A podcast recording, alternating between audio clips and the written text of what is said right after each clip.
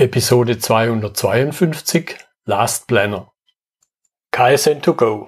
Herzlich willkommen zu dem Podcast für Lean-Interessierte, die in ihren Organisationen die kontinuierliche Verbesserung der Geschäftsprozesse und Abläufe anstreben, um Nutzen zu steigern, Ressourcenverbrauch zu reduzieren und damit Freiräume für echte Wertschöpfung zu schaffen, für mehr Erfolg durch Kunden- und Mitarbeiterzufriedenheit, höhere Produktivität durch mehr Effektivität und Effizienz an den Maschinen, im Außendienst, in den Büros bis zur Chefetage. Heute habe ich Susan Brett Reinhardt bei mir im Podcastgespräch. Heute ist auch eine etwas besondere Episode.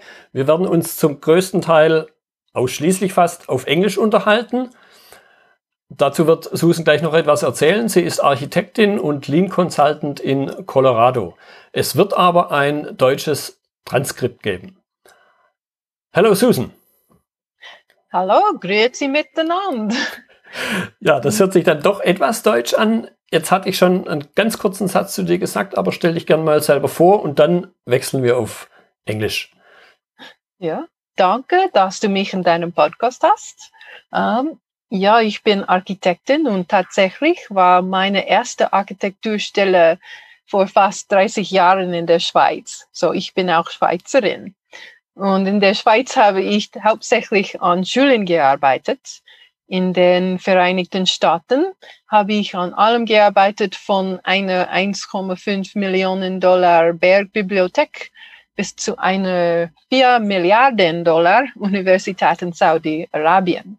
So, es macht mir Spaß, sicherzustellen, dass Kunden das gewünschte Projekt zu einem günstigen Preis erhalten. Ähm, in der Schweiz, ich sprach zwei Jahre lang nur Deutsch und konnte damals sehr gut sprechen, aber das ist lange her. Also werde ich mich auf Deutsch bestellen und dann können wir uns auf Englisch unterhalten. So, als, als Architektin würde ich oft aufgefordert, fehlgeschlagene Projekte zu retten. Und ich entwickelte bald viele Projektmanagement-Methoden, damit Projekte von Anfang an Erfolg hatten. Als ich für mein MBA studierte, wurde ich in Lean eingeführt und stellte fest, dass ich sozusagen das Rad in meiner vorherigen Arbeit neu erfunden hatte. So sagen wir auf Englisch. Ich begann Kurse in Lean Manufacturing zu belegen und begann dann mit meiner eigenen Firma die Bauindustrie in Lean-Methoden zu konsultieren. So, ich habe fünf Jahre lang bis 2020 für Lean Project Consulting gearbeitet, der Firma, die von den beiden Männern gegründet wurde, die auch das Last Planner System erfunden haben.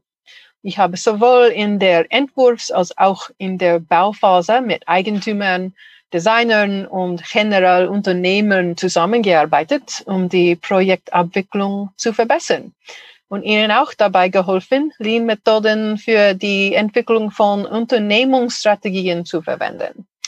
So, die Bauindustrie kam spät zu Lean-Methoden, aber ich denke, unsere Fähigkeit, Projekte zu verwalten, bei denen Menschen aus verschiedenen Firmen zusammenkommen, um etwas Neues zu schaffen, ist etwas, von dem viele Branchen lernen könnten. So, mhm. Last Planner ist für Lean Construction von grundlegender Bedeutung. So koordiniert ein Projektteam seine Arbeit und ich freue mich, heute darüber zu sprechen. Ja, vielen Dank. And now we switch to English. As a, as a kind of uh, topical introduction, what are the biggest challenges in the construction industry? Because otherwise well, we would not talk about it. Yes, well, the construction industry is pretty inefficient. Um, if you look at a graph since 1964 through 2012, at least in the US, I think it's similar elsewhere. We have not, you know, it's taking us longer, actually, more inputs to get buildings built. Mm. If you look at every other industry, they have had just a just a wonderful increase in productivity, but we have literally been flat um, most of our buildings are over budget and over schedule. And it's so hard to predict when mm. you're going to get your building and how much it's going to cost you. And we're only now really starting to get a mentality that this is not acceptable. So I spoke with someone in the auto industry and he was lean. He would take lean into fabric into uh, factories, and he said, you know, if I see a fifty cent fastener on the floor, I pick it up and says, "Who thinks this fifty cent fastener should be on this floor? Who thinks we can waste this?" Mm. Uh, but now he's working in construction through various uh, channels, and he says we have thousand dollar panels sitting in the mud, you know, and mm. and the truck drives over them, and everybody shrugs. Mm. And for him, this was just this is just a you know a catastrophe. Mm. But there is certainly this this notion, you know, we're we're getting better. We're not lax, but at some point, yes, it's it's something we really need to address. And many people have found different ways of doing it. And uh, adapting lean has been one of the best ways to really help us get those projects on time, on mm. budget. Mm. And not just that, but make sure it's what the customer actually wants. Mm. Well, it, it could be interesting to, to look also into the reasons for those issues because I, I think the construction industry is probably one of the oldest on earth. Yes. 4,000 years ago or even more. In, in, in Egypt, uh, we as humans built already big, big, big things. But it seems like we haven't learned anything over those millenniums. So, what, what are the reasons for those issues? You know, I think we've learned plenty, and there's been many of many inventions um, I would say it's probably just the fragmentation of the team. Mm. If you consider an auto plant, sure they have many different suppliers, but you know everybody in the auto plant putting on the doors, putting on the windows, you know, putting in the engine is from the same company, and they all work together to to make that profit and make things as efficient as possible. Even then, you have silos. Uh, we're talking about people coming from all over the place. You could have 50 different subcontractors. Mm. And, you know, the engineer team and the designers and even the owner is not just the owner. They have so many different user groups, they have the community stakeholders, regulatory agencies. You know, there's a lot of people with different motives, different ideas, different profit centers, and they're all coming together you know, temporarily for the next two years to design and build perhaps a $150 million hospital wing. Mm. Um, they may, these people may have, you may have 3,000 people coming together, and most of them haven't worked together before. And it's very, it's kind of adversarial because in the past it's like, well, we're just going to dictate how you're going to do stuff. And if anything goes wrong, we'll sue. And I see a real lack of trust mm. on some sites, especially if they call us in when things are not going well. And they don't want to admit things are going well and, and they don't think they're going to get help from anyone else. Mm. And, um, and it is a very adversarial, fragmented process, yeah. I think. Yeah by nature. Yeah. Well, I, I, was just thinking about what would happen if all the thousands and and ten, tens of thousands of customers will go into a auto construction plant and discuss with the people on the shop floor how to do things. It it will yeah. also be a mess, I guess. Yeah, and it'll be somebody doing the doors is a different company from somebody doing yeah. the windows is a different company. um, so yeah, it's but it's it's not. Uh, but we do build buildings, and we do build them well, and and they look great and we enjoy using them. And Lean just has a way of making it so much better and easier, especially the last planner system. Mm. Um, one of the first things that happens when I put last planner, you know, I help them implement last planner is overtime pretty much disappears. Mm-hmm. And and the superintendent says, wow, I can calm down now. I, I don't show up at 6 a.m. and have 10 foremen waiting outside my office with problems you know, I show up, I talk to a few people, I can sit in my office for a while and plan things out. And people are telling me, you know, what's going on mm. on their projects. So it really, you know, it just takes the temperature down and mm. you get a lot more time to look at other improvements and you get the expertise. You know, I mean, the, the amount of expertise and experience is thousands of years, tens of thousands of years of yeah. experience on that site. How do we harness that? Yeah. Yeah. So what, what are the basic ideas of Last Planner to deal with all those issues? Well, Last Planner was born, you know, Glenn Ballard and, and Greg Howell. It was born, they were productivity experts who would come in and help, say, the carpenters do their work faster. And what they realized to their frustration is that really didn't help the rest of the project. So they decided to ask a few different questions. And what they asked the superintendents is, What are you planning to do this week? Just mm. tell me, just this week, what are you planning to do? And then they came back and said, Okay, how much actually got done? And they would say about 54%. So about half of what they thought they were going to do didn't happen. And you can imagine trying to plan for manpower and materials and, you know, schedule around half not getting done what you thought mm-hmm. it would. Now, these projects were on time and on budget, interestingly enough. So that was all something that was just included in in how they they figured out the schedule. And so they had an idea and they said, well, what if you had your best week ever? What if everything you said you were going to do, you could do and nothing was in your way? And they started with the weekly work plan. Let's have the best week ever.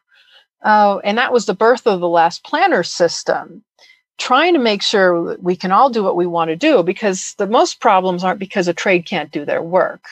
Uh, the big problems are between trades, the mm-hmm. communication mm. between trades, between the owner and the trades, between the architect and the trades.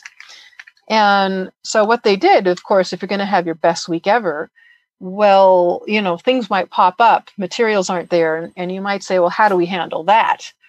Well, another level would be what we call a six week look ahead. So if you have your plan how you're going to do the work, let's open up a six week window and say, well, in six weeks, we've got to be installing the windows. Have we got the submittal? Have we got the information we need?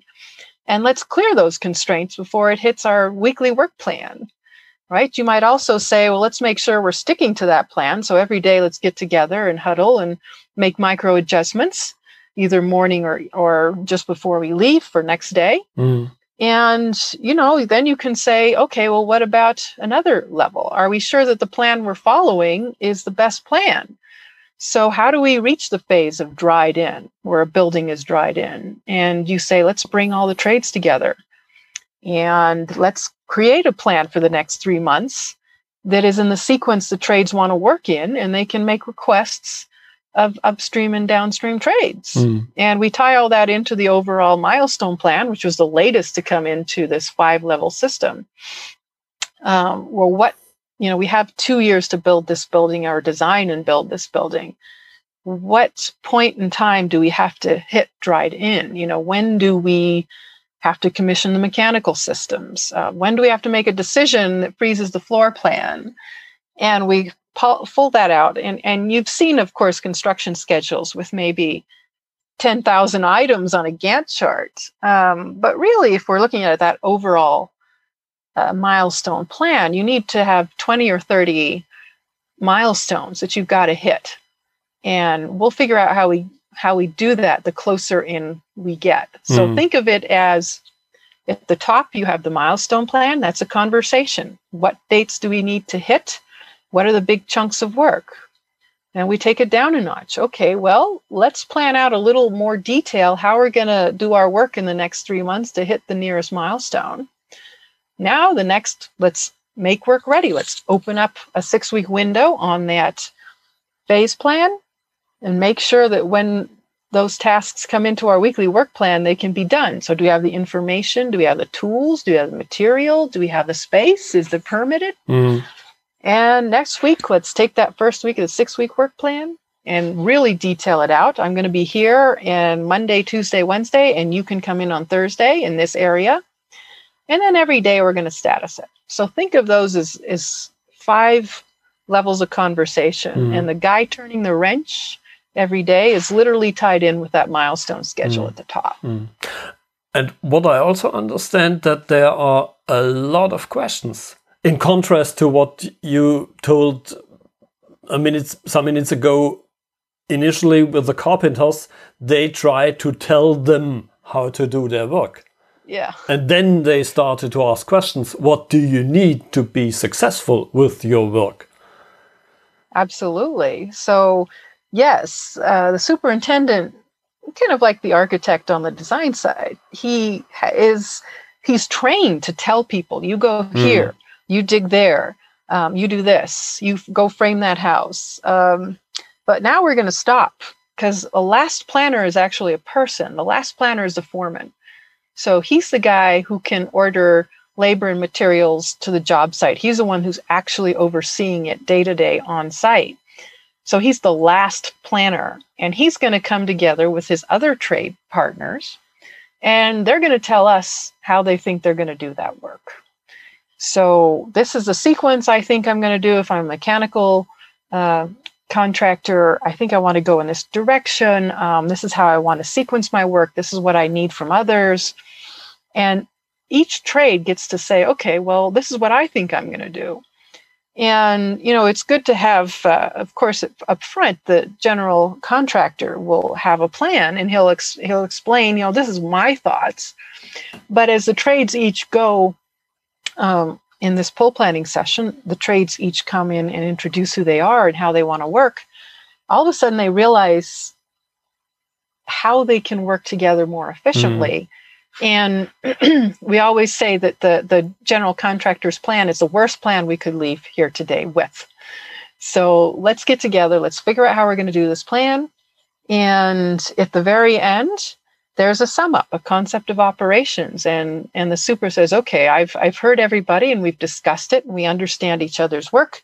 So let me reiterate how we're going to do this sequence and you tell me if that's that's correct mm. so this is a very different way of working yeah yeah yeah what, what are typical reactions when you for example is coming up with the last planner idea I, I guess people in general tend to yeah we have it always done that way why shall we change it now yes i mean that you always get that when there's a change and, you know, there's a lot of pressure on both an architect in the design phase or mm. a superintendent in the construction phase to get this done and get it done right. And they have their own methods that they've worked out over the years. And kind of giving up some of that control is difficult. Mm. Right. And I've often told that told people that if your architect or your superintendent is not on board with last planner, it's almost impossible to implement. Mm-hmm. So they really have to understand how it can help them or at least be willing to give it a try. And what's worked for us is we usually do a training. So we do a training just with, with a lot of simulations and games to show them what this concept is and why it works. And you know we might do that over one or two days. And what we've noticed is is the people who come in and say oh this is ridiculous. That's not going to work. You know at the end of two days they're like oh i want to try that. Uh, and and then of course it's a little you know in theory and we say there's a joke that says in theory theory and practice are the same right? Um, but it's it's I, then we go on the site and we help coach the superintendents and the trades and help them actually implement it. It takes maybe you know four to eight weeks. We don't stay there four to eight weeks total, but we come back and, and we help them set mm. up their meetings, their weekly coordination meetings, their daily huddles. What do you look for? What is the language that you use? Don't tell, ask, mm. right? Even if you know that submittal hasn't been returned, don't tell them, well, you need that submittal to do your work, right? Um, say, so if you were going to start this work tomorrow, what would what would be missing? And have them tell you, well, they didn't give me a submittal. Well, okay. Um, let's see when that submittal has to come. And let's write it on the board in the constraint log. And who is going to take care of this?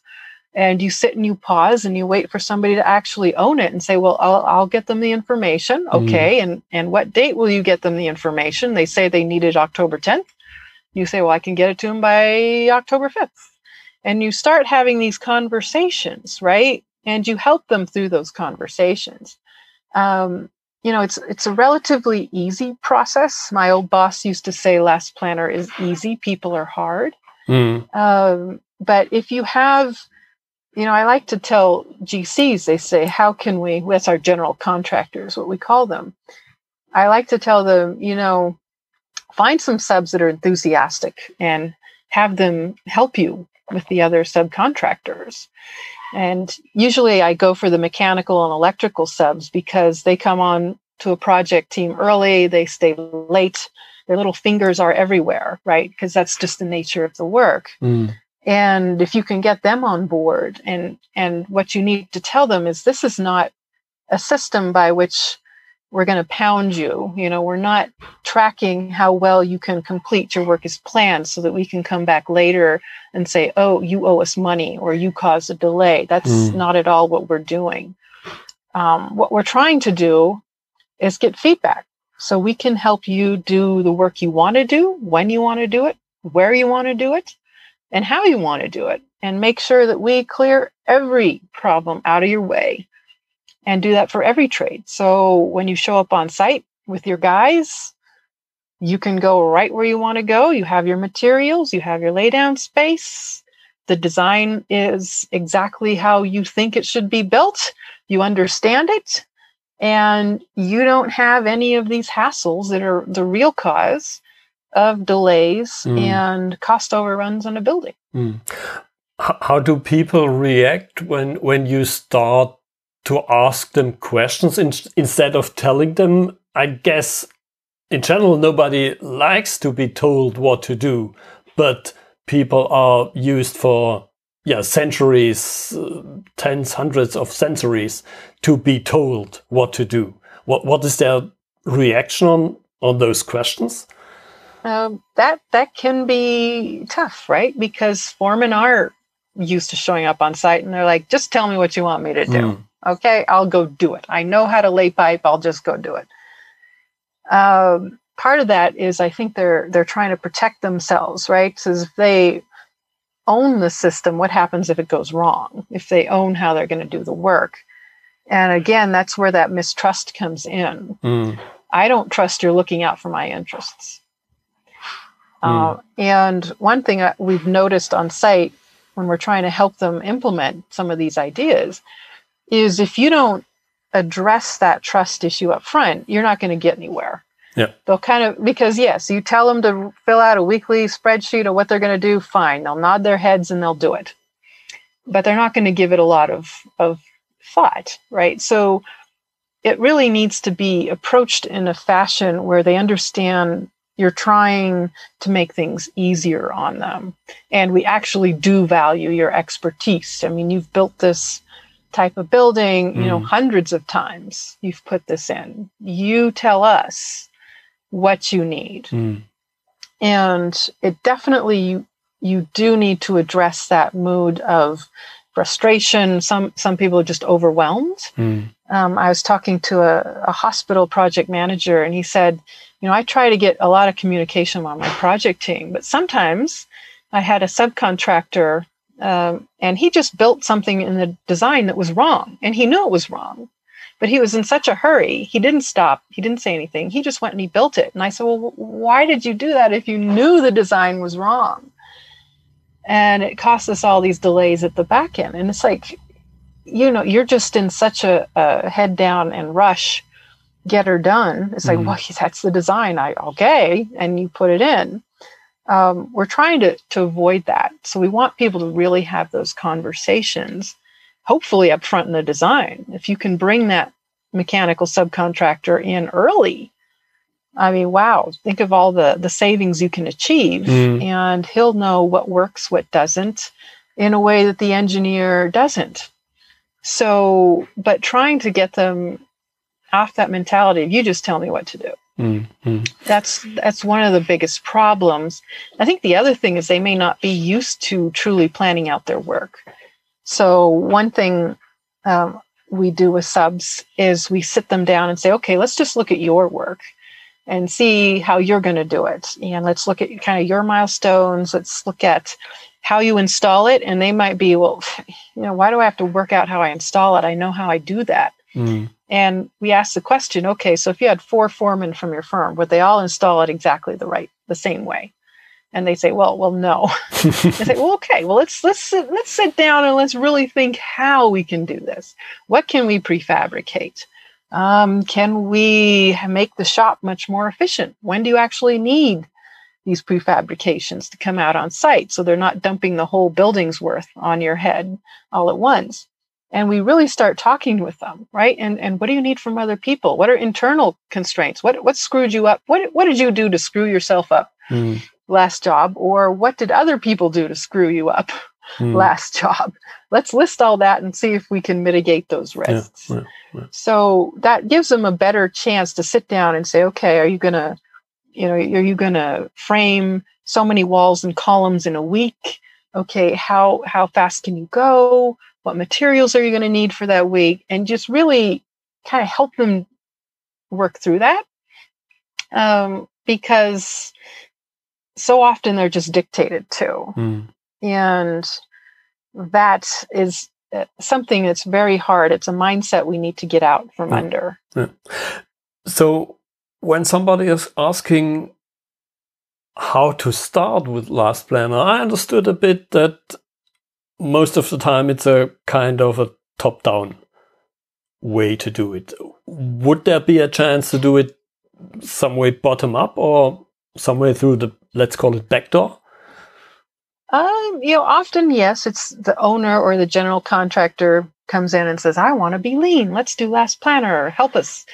Uh, but that's not always the case. Um, again, with those major subs like electrical and mechanical, sometimes they use Last Planner and other lean techniques to plan their own work. Mm-hmm. And it shows, right? Um, one electrical contractor told me, I want my foreman to be the smartest guys on site, right? So they show up and they can engage the general contractor or they can look at his plan and say, well, that's really good, but have you considered this? You know, we think we can do the work in this manner.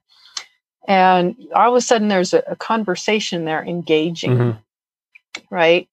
And they may have their work, it becomes clear that you really know what your work is and you know what's going on on site.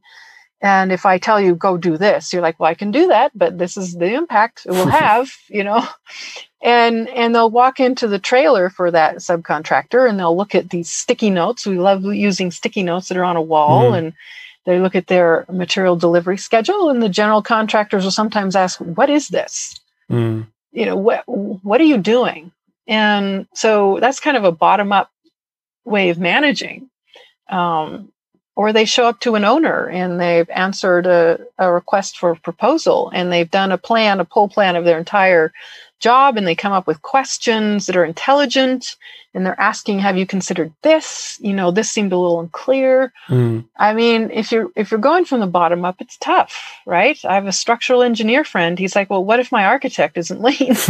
um, but you can do so much with your own work. Mm. And once you start to get your own work really sorted out amongst your own staff, um, you can make really intelligent requests and offers of others, yeah. and it starts to become apparent. And people start asking questions like, "Why, why are you always the one with the answers or the good questions?" Right? Yeah. So yeah, you can go bottom up. It's it's tough, uh, but you can control more than you think you can. Mm-hmm. Okay. Well, one of the yeah last questions I always want to ask: How can other industries potentially, or not potentially, I'm pretty sure, can learn here from the construction industry and the last planner ideas? Well, fundamentally, this is about how do you run a project. Um, and we haven't talked as much about design, but what is your goal? What are you actually trying to accomplish? Who needs to be there? Um, who are you doing this for? And then how can we efficiently come together as a team with many different perspective and specialties and get these things done? Uh, so I think any project management team or project manager could benefit from this. It doesn't mm-hmm. matter if you're, you know, I've worked with uh, a lot of different entities. Um, one thing we're doing in Denver is government services like Denver Human Services might be trying to figure out how can we most efficiently administer some social welfare programs and get people to know about them. They can use Last Planner to help. Or if we have a, a bunch of caseworkers and police and you know all these other agencies coming together, how do we coordinate their work? If they see an abused child in the foster system. So, mm. you know, there's a lot of ways for people who are doing projects to use the last planner system and adapt it. And um, I think you'll agree so many times people are are promoted to the position of project manager because they're very good at what they do technically, mm. but the bulk of the time nobody's given any training or they get a one day seminar. It's like, oh, you're a very good engineer. Well, okay, you're going to manage this project. Mm-hmm. Go do it. Well, what do I do? I mean, Last Planner gives you a very set way of, of looking at how to arrange the work of a team, and it can be translated anywhere. Mm. Yeah, I've, I've heard also quite a few similarities with software engineering, where I have my original background. It's oh, it's, yeah. it's, it's a quite similar topic, not that much different trades, but also many, many different people doing things on that big, big, big software system.